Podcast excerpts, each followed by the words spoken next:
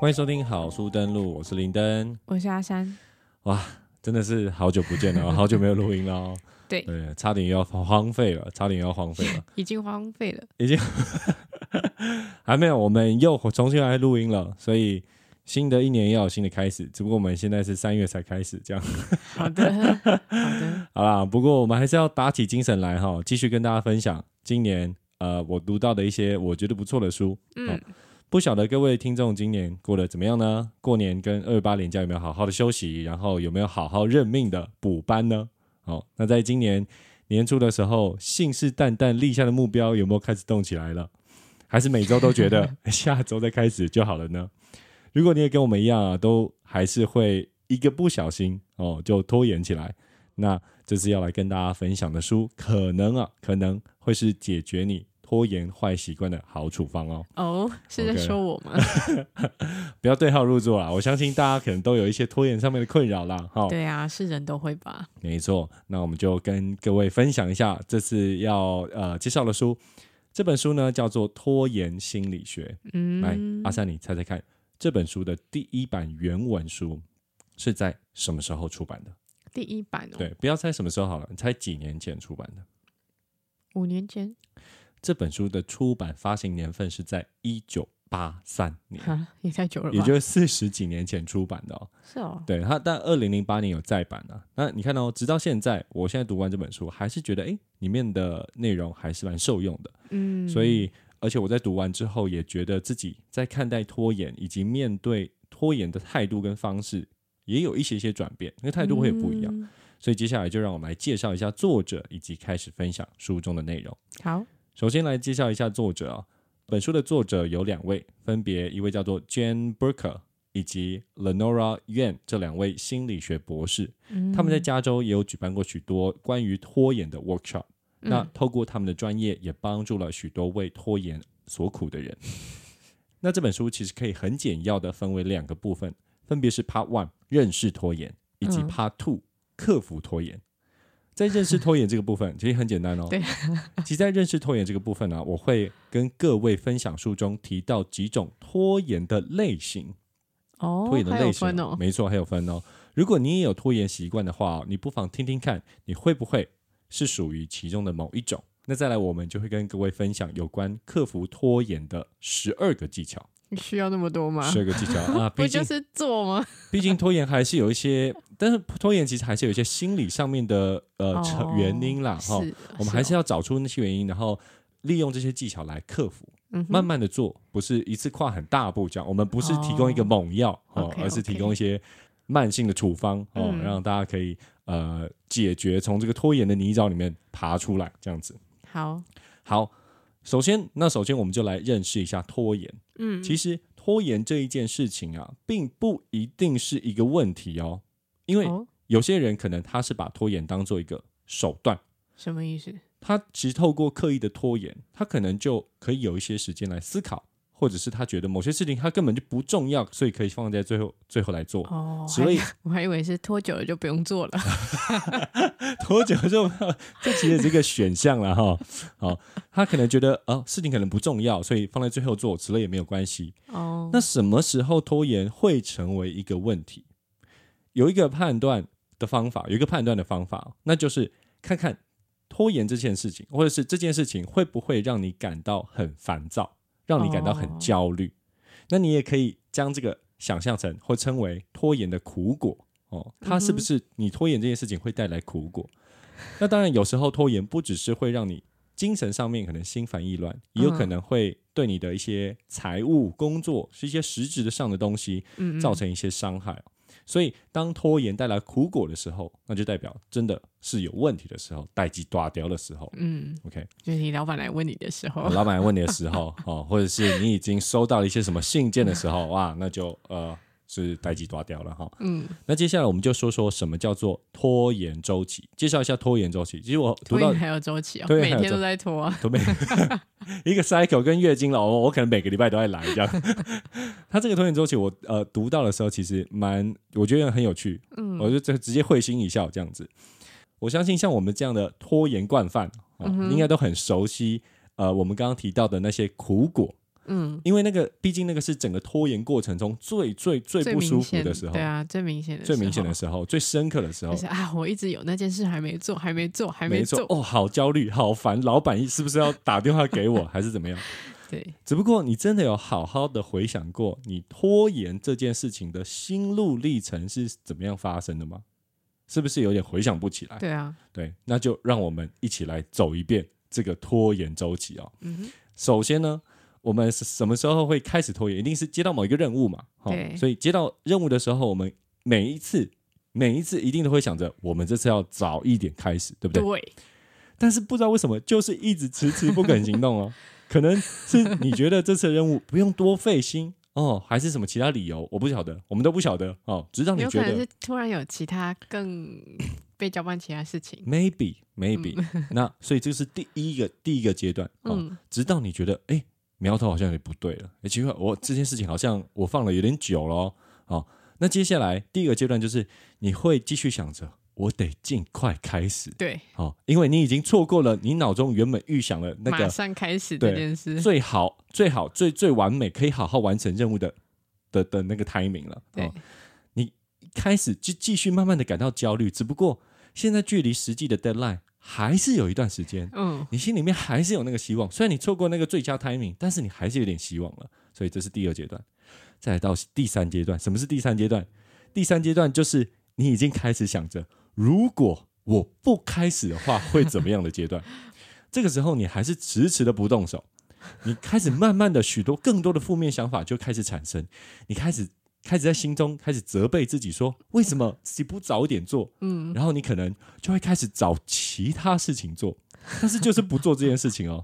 然后往往因为有一些事，其他事情可以很好的转移你的注意力，嗯甚至让你觉得，哎，我好像有一些进展了的这样的假象。嗯嗯这个的时候你，甚至你也没有办法好好的享受你的休息时间。嗯，最后，你可能会越来越不想要出现在别人面前。比方说，你上班好了，你就越来越不想上班。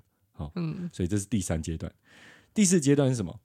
直到现在，第四阶段是直到那个时候，你依然觉得还没有结束还有希望，你觉得只要自己下定决心冲刺，自己一定一定一定还可以完成。嗯这个是第四阶段。然后，然后你可能哦，我们讲到这样，你可能你觉得现在就会开始做了，但是你还是没有开始做。嗯哼，那接下来我们就进入了第五阶段，这个时候你就会在真正要下定决心之前，再狠狠的责备、内心谴责自己一次。你可能会觉得自己真的是有病，或者是别人拥有，那你你没有拥有的一切，所以才能够完美的完成任务。再来是什么？你看，你直到现在你都还没有开始做啊，个阶段就开始做了，不是吗？没有，现在你才开始做。现在是什么时候？现在就是你抉择的时候，你要做最后、最后、最后的挣扎。你现在就是在那个天人交战的那一刻，就像高空弹跳，你已经站在那个跳板上面了，脚已经出去一半了，现在就要决定跳还是不跳。嗯你这个时候才要开始做。有些人会选择说：“好，我就是跳下去，然后就纵身一跃，然后发现自己原来以为像是一零一高度这样困难的任务，哎，结果发现哎，只是个半层楼高度的那个嗯任务哦，所以你就松了一口气，然后心里面还是暗自的觉得说，为什么自己当初就是不做，然后搞成这样，嗯，然后最后拼了老命把它做完。那有些人会选择什么？有些人选择说：“我投降，我没有办法，压力太大了哦。”然后我就是离开，我逃避，因为所有一切的一切都已经超出了我的能力范围，我放弃，哦哼 OK 还可以不做，还可以不做。所以直到现在，直到刚刚的那个局 moment，你才会开始真正的去做出那个选择，做出行动，嗯不管是做还是不做。好，接下来到最后一个阶段，也我相信也是大家非常熟悉的一个阶段，就是什么呢？你心里面，当你不管是逃避完还是做完了这件事情，你就会觉得说，我下次一定要早一点开始。OK，对，所以这就是我们整个其实，在拖延的这个心路历程，就是长这个样子。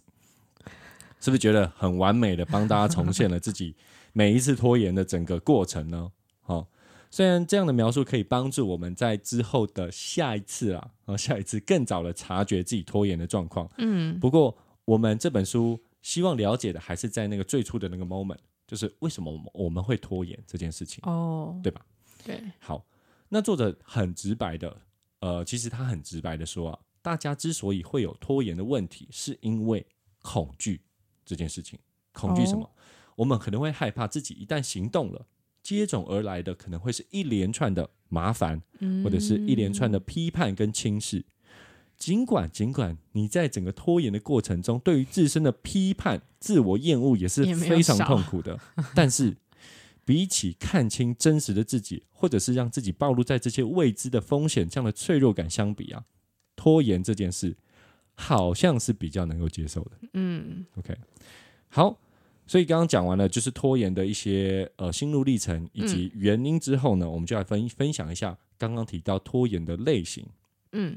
作者将拖延的类型分为五种类型，分别是害怕失败型、害怕成功型、嗯反抗权威型，以及害怕亲近以及害怕分离型五种。害害怕亲亲近亲近跟害怕分离，就是一些人际关系的。哦嗯那我这次我这次想要跟呃大家分享的是前面三种类型，因为我觉得读完之后感觉好像比较 common 的，就是我我相对比较共鸣的是前面三种。哦哦，那后面两种可能会稍微带过一下，但不会琢磨太多。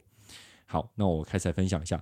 首先是害怕失败型，我觉得害怕失败型很容易理解哦。对啊对，就像是呃这个类型顾名思义就是害怕自己因为失败而就是遭受批评。做好，然后事情完了，或者是不符合别人期待，没错，没任错，务没有被好，就被交办的任务没有好好做完，没错，没错。所以我一直迟迟不开始一始，直迟迟不开始，我感觉你很有共鸣哦。或者是我可能就会想说啊，是不是要问谁谁谁，是不是要准备哪些事情，然哦，后才要开始，嗯，但是就一直没有动作。对啊。换句话说，其实你这样的心态啊，作者他形容的就是这样类型的拖延者，就其实是用拖延来保持完美这件事情，就假象的完美，假象的完美。当他们看到自己失败或做不好的时候啊，他们不仅仅会觉得这件事情我失败了，嗯他们连带还会觉得自己很失败。嗯那作者在书中提到了一个害怕失败的人都会有的假设、哦，他也就是表现等于能力等于自我价值的这样的一个嗯公式。什么意思呢？也就是我所获得的成果就是表现，反映出我的能力，我的能力高低决定了我的自我价值，嗯哼，所以你的表现就会等于你的自我价值。所以你当你做错事失败的时候，你就觉得说，干，我就是个废物。但是但不是这样吗？当然不是这样啊，我是说就是表现等于能力啊，能力就等于自我价值啊。我觉得 听起来好像没有哪里错哎、是应该是说，呃，这件事情不完全是错误的、啊，因为我们的确就像你一样，都我们都会透过这样的过程去评价自己啊。哦，但是这不是唯一的衡量标准哦。当你嗯这个事情成为唯一的衡量标准的时候，问题才会发生。嗯成果不代表一切啊，对吧？你跑了哦马拉松，跑了跑完了全程，但是你不是第一名，不代表你失败啊，对吧？你还是努力的完成那个马拉松那个二十一 K 或是四十二 K 啊，没有人做做得到，你做到了，但是你没有拿到名次，不代表你嗯不不是什么东西啊，对啊。嗯好，好，那再讲回来刚刚的公式啊，所以这时候拖延的意义在于什么？拖延的意义在于打断了能力。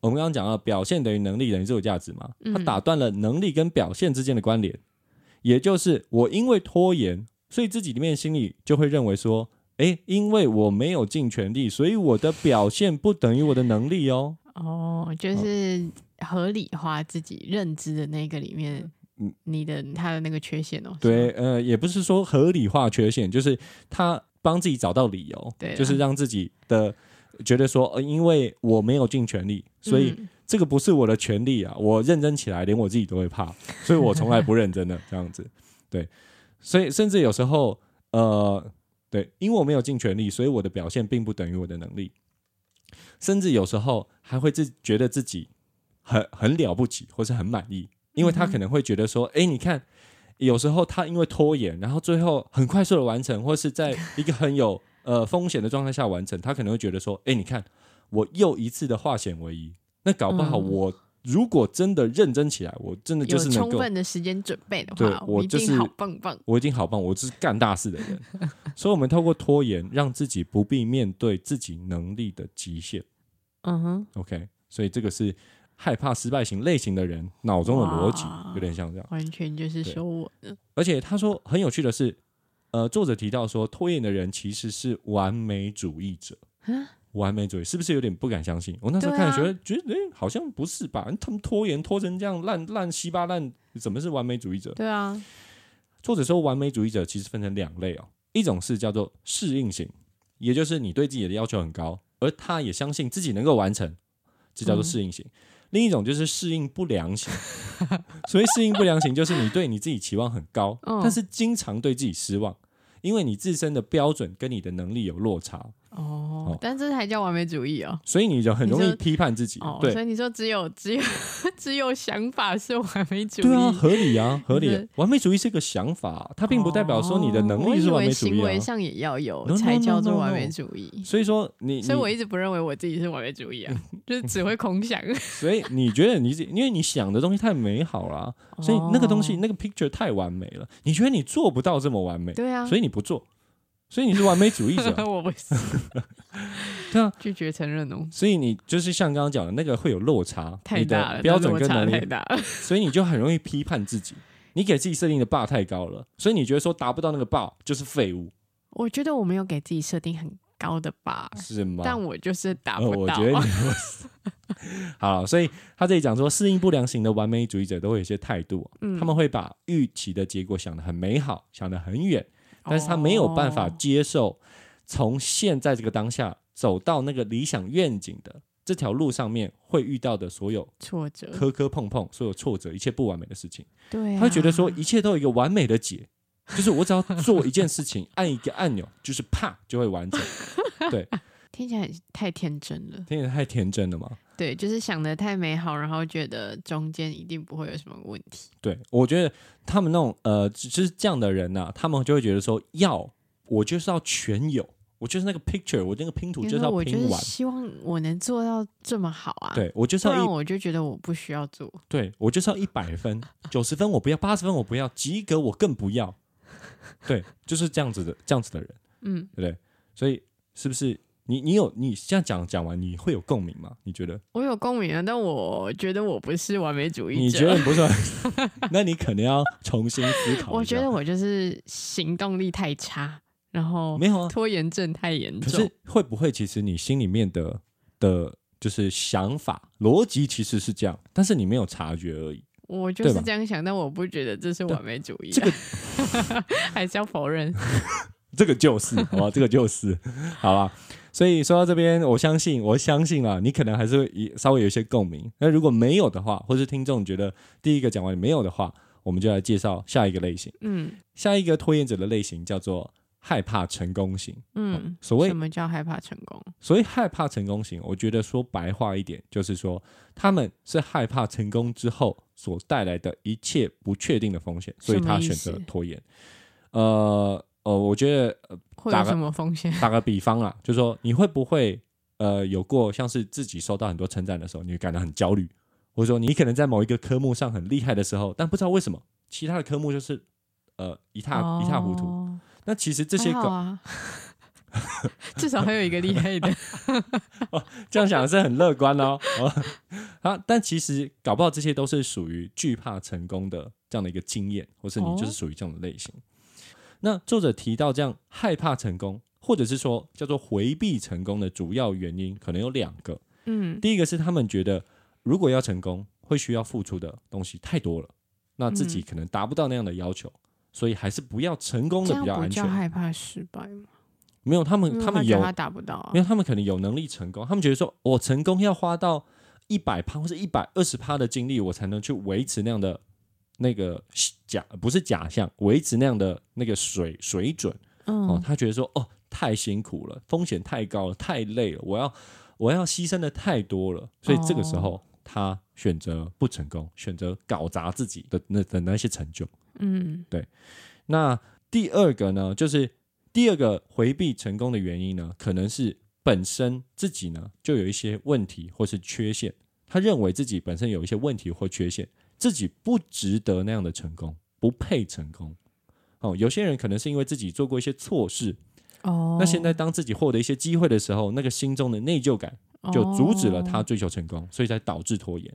又或者是，比方说了，就像以前家里过得不好，那现在自己过得很好的时候，又觉得自己不配，哦，或者是说自信心不足，他可能觉得自己从内心上面就跟成功这两个字沾不上边，嗯。哦，所有的成功，所有的机会都是侥幸，嗯，所以当他深陷这样这样的自我认同的的情况的底下呢，衍生出来的拖延习性就会让他维持这样的自我认同。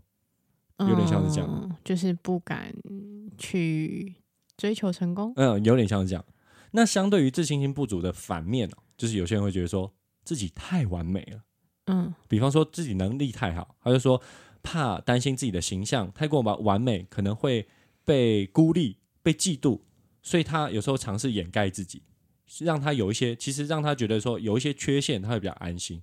就其实某种程度上，他也有一些自卑啊。嗯，对，所以就是当某一个人呃成绩都非常好的时候，他可能体育就很差，但是 somehow 他也不知道为什么体育就很差，但是他就是觉得说他没有那个天分去做那件事情，但是搞不好其实他就是像刚刚讲的那那样子的心态作祟，觉得说自己还是要有些缺陷，才不会被人家讨厌或嫉妒或孤立。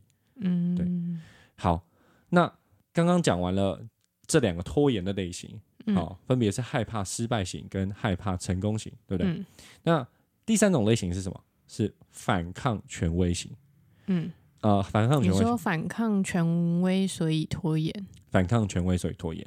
那其实我觉得反抗权威蛮好理解的哦。其实这样的人类型就是要透过拖延来去拿回对某些事情的掌控权，就像是你要叫我去干嘛，我偏不要，我就拖。哦那为什么他会觉得他这样拖可以拿回掌控权？好，那就、哦，就是我不做，嗯，我不做。我就是在决定我要做或不没做，没？错，没错，这件事情就会让我觉得，哦、我又我又 我又有权利在决定事情。没错，没错，没错。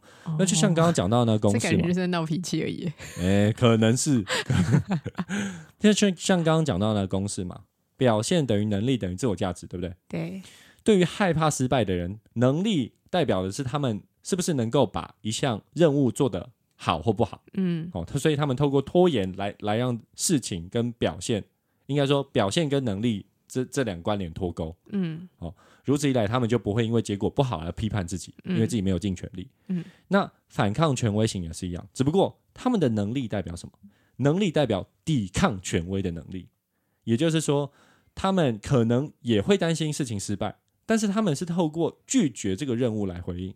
当我能够推掉越多的事情，代表我能够拿回主控权的能力越多，也就代表自己越有能力。那实际为什么会有这样反抗权威的心态哦？那可能是环境造成的，又又有可能是过往的经历造成的。嗯，所以你可能自己的防卫心会比较重哦，认为只要自己妥协了，就很有可能受到伤害，或者是自己就不再是那个自己了。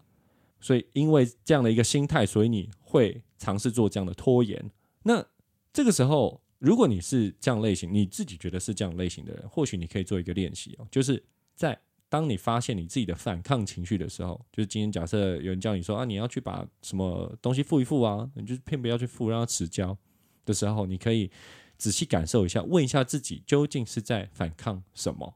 嗯啊我究竟在反抗什么？或许有时候你是因为你的恐惧才有这些反抗的行为，并不是人家真的想要去控制你，或者从你手中拿走什么。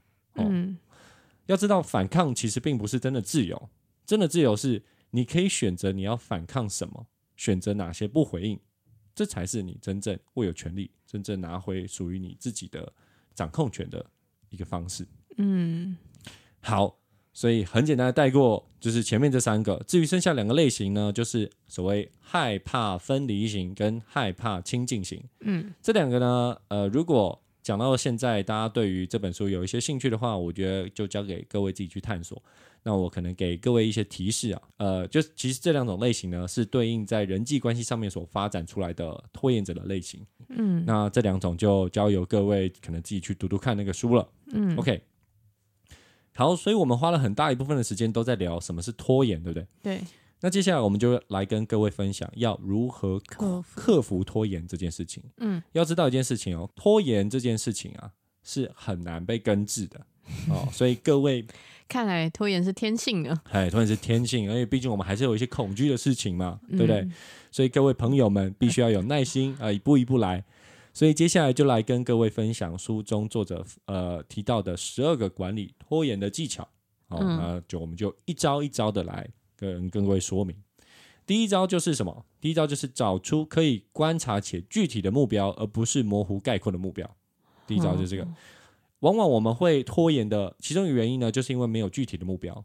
嗯，所以，与其说我们想要停止拖延做正事，超级抽象，对不对？停止什么？不如换个方式，比方说，我要在明天晚上七点把客厅、厕所打扫完毕，把垃圾拿去倒，就是要具体化你的目标，具象化你的任务哦，而不是因为一个虚无缥缈的目标哦，来诶感到不知所措，然后开始胡思乱想，说哦好难哦，哦好 压力好大哦，对对对，哦，所以第一招，第二招是延续刚刚第一点，就是设定。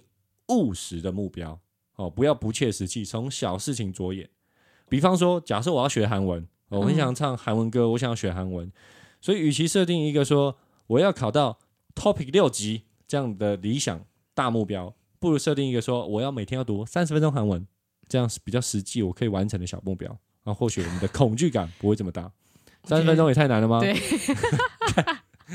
不，十分钟好不好？十分钟还是背五个单词？背五个单词，对，没错，没错，这种都是小目标。好，第三招也是一样，再延续第二点，就是在把目标细分哦，让目标就拆了三个哦。哦，我跟你讲，你 你假设你说每天读三十分钟好了，读三十分钟读什么？三十分钟哦，是读单字三十分钟呢，还是文法三十分钟呢？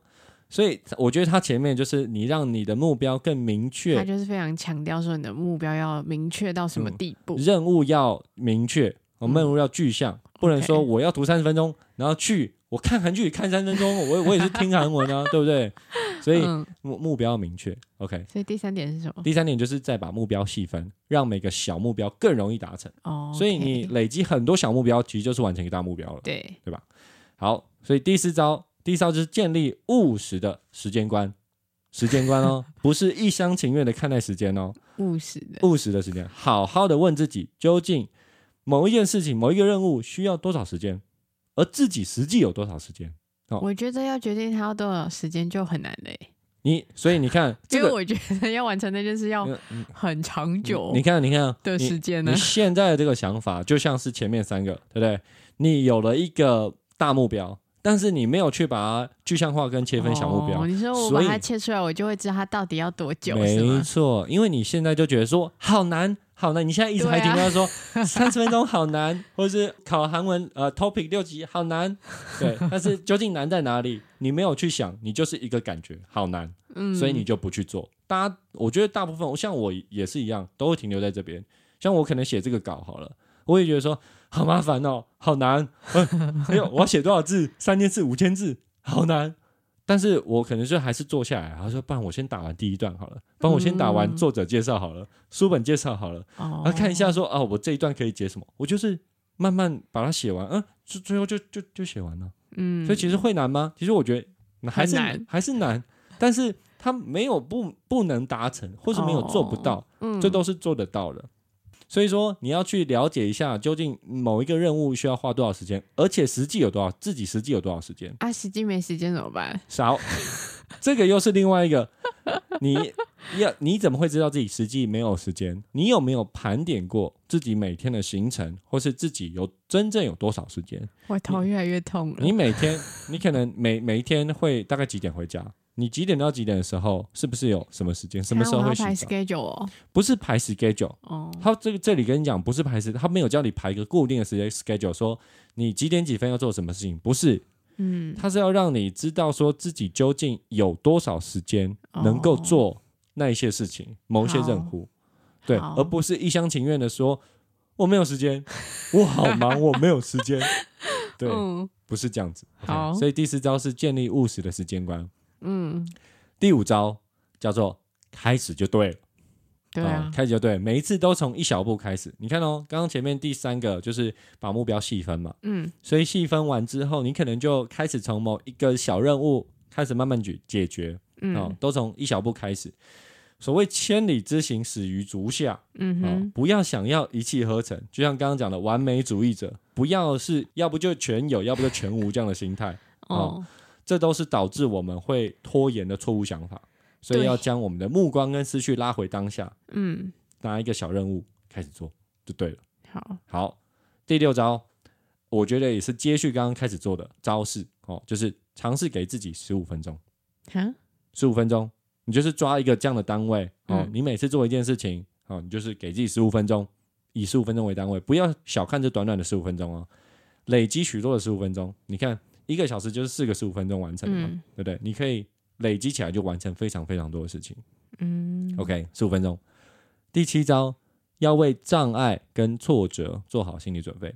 嗯，要知道，做任何事情的过程中，一定一定会碰到挫折跟障碍，嗯哼，而这些事情只是我们需要解决的问题，并不代表你个人的价值跟能力。嗯哼，有些人碰到障碍说，我跨不过去，就说或是好难跨过去，我是不是很废？不是，就是这个是一定会发生的事情，所以不代表你个人的价值能力哦。第八招，没有什么事情是一定要你做的。啊，什么什么意？思？可以的话，你就把不重要的任务交派出去，哦，问问你是不是真的全部都给别人做好了，全部都这样我就不用做了，就没有所谓的拖不拖就延。呃 good idea 啦，good idea。所以你要问问自己，是不是真的是唯一能够做某一些杂事的人？嗯哼，你有更重要的事情要做，所以你要学会放手，哦，或者要学会。选择任务。嗯 OK，好，第九招也是延续第八招，要珍惜你的时间，学会拒绝。哦就跟刚刚那招有点像，没错，就是选择性呢，选择性。选择你的任务，嗯，选择任务，你不需要对所有需要你的人有求必应。好，第十招，注意你的借口，注意你的借口，不要以借口作为拖延的理由。什么意思？就是说，以什么？就是说，有时候有人会说啊，我好累哦，我这个以后再做好了。啊，我我等一下要上课啊，我觉得房间很脏，我先打打打扫房间好了。你想这样，呃，不要以借口作为拖延的理由，而是而是把它当成你只做十五分钟的一个讯号，或是启动下一个行动的一个奖励。哦，比方说，与其说我好累哦，以后那以后再做就好了，而是说我好累哦，所以我做十五分钟就好，然后我就睡一下，OK，聪明吧？我觉得还我觉得还蛮聪明的啊、就是给一个自己讯号，是啊，或者说，但我那讯号很弱，所以现在你学会了十五分钟，你就抓十五分我钟，很容易就妥协了。做十五分，就十上来还是好累，先休息好了。所以就十五分钟其实很短啊，十五分钟很容易坚持得到啊，是的啊，而且搞不好你只要开始那十五分钟，你就会一直继续下去了。嗯，对，好，刚刚是第十招喽，剩下两招哦。第十一招，把焦点、你的目光放在你付出的心血上，而不是结果上。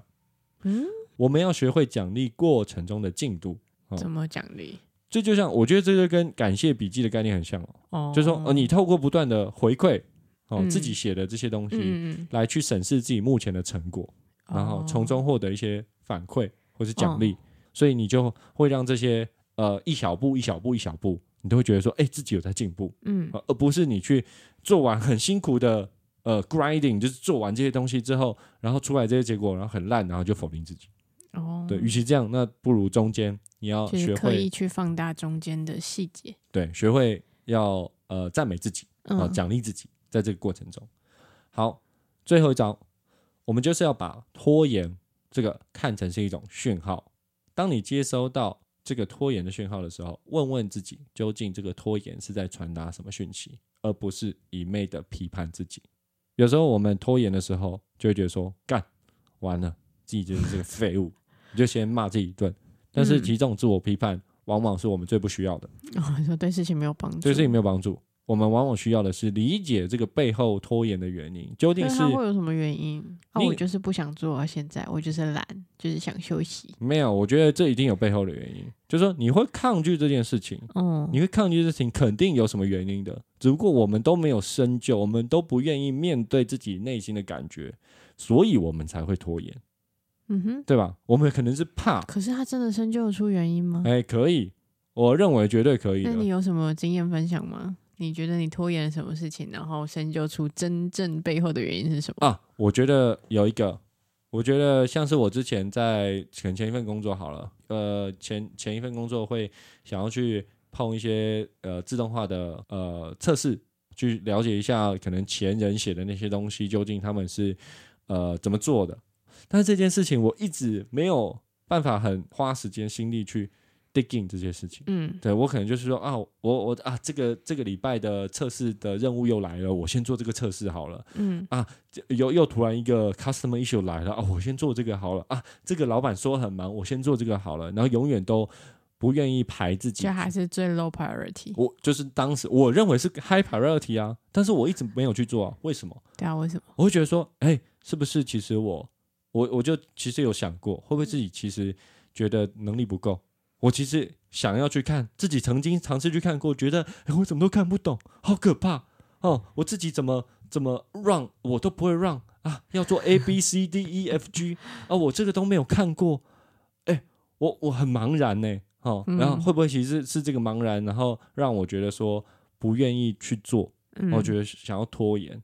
好，我是不是觉得说啊，我应该花时间去把那些我不知道的东西补起来之后，我再去碰这些 automation 的东西？嗯那其实不，这这都是我拖延的想法借口。我可能就是怕怕人家知道我不会让这些东西，怕人家知道我不会写，怕人家觉得说我还要花这么多时间等等的，这这是我自己背后的原因啊。嗯，对吧？所以我觉得肯定是有原因的，只不过任何事情，任何事情都是有原因的，只不过你嗯愿不愿意跟自己对话而已。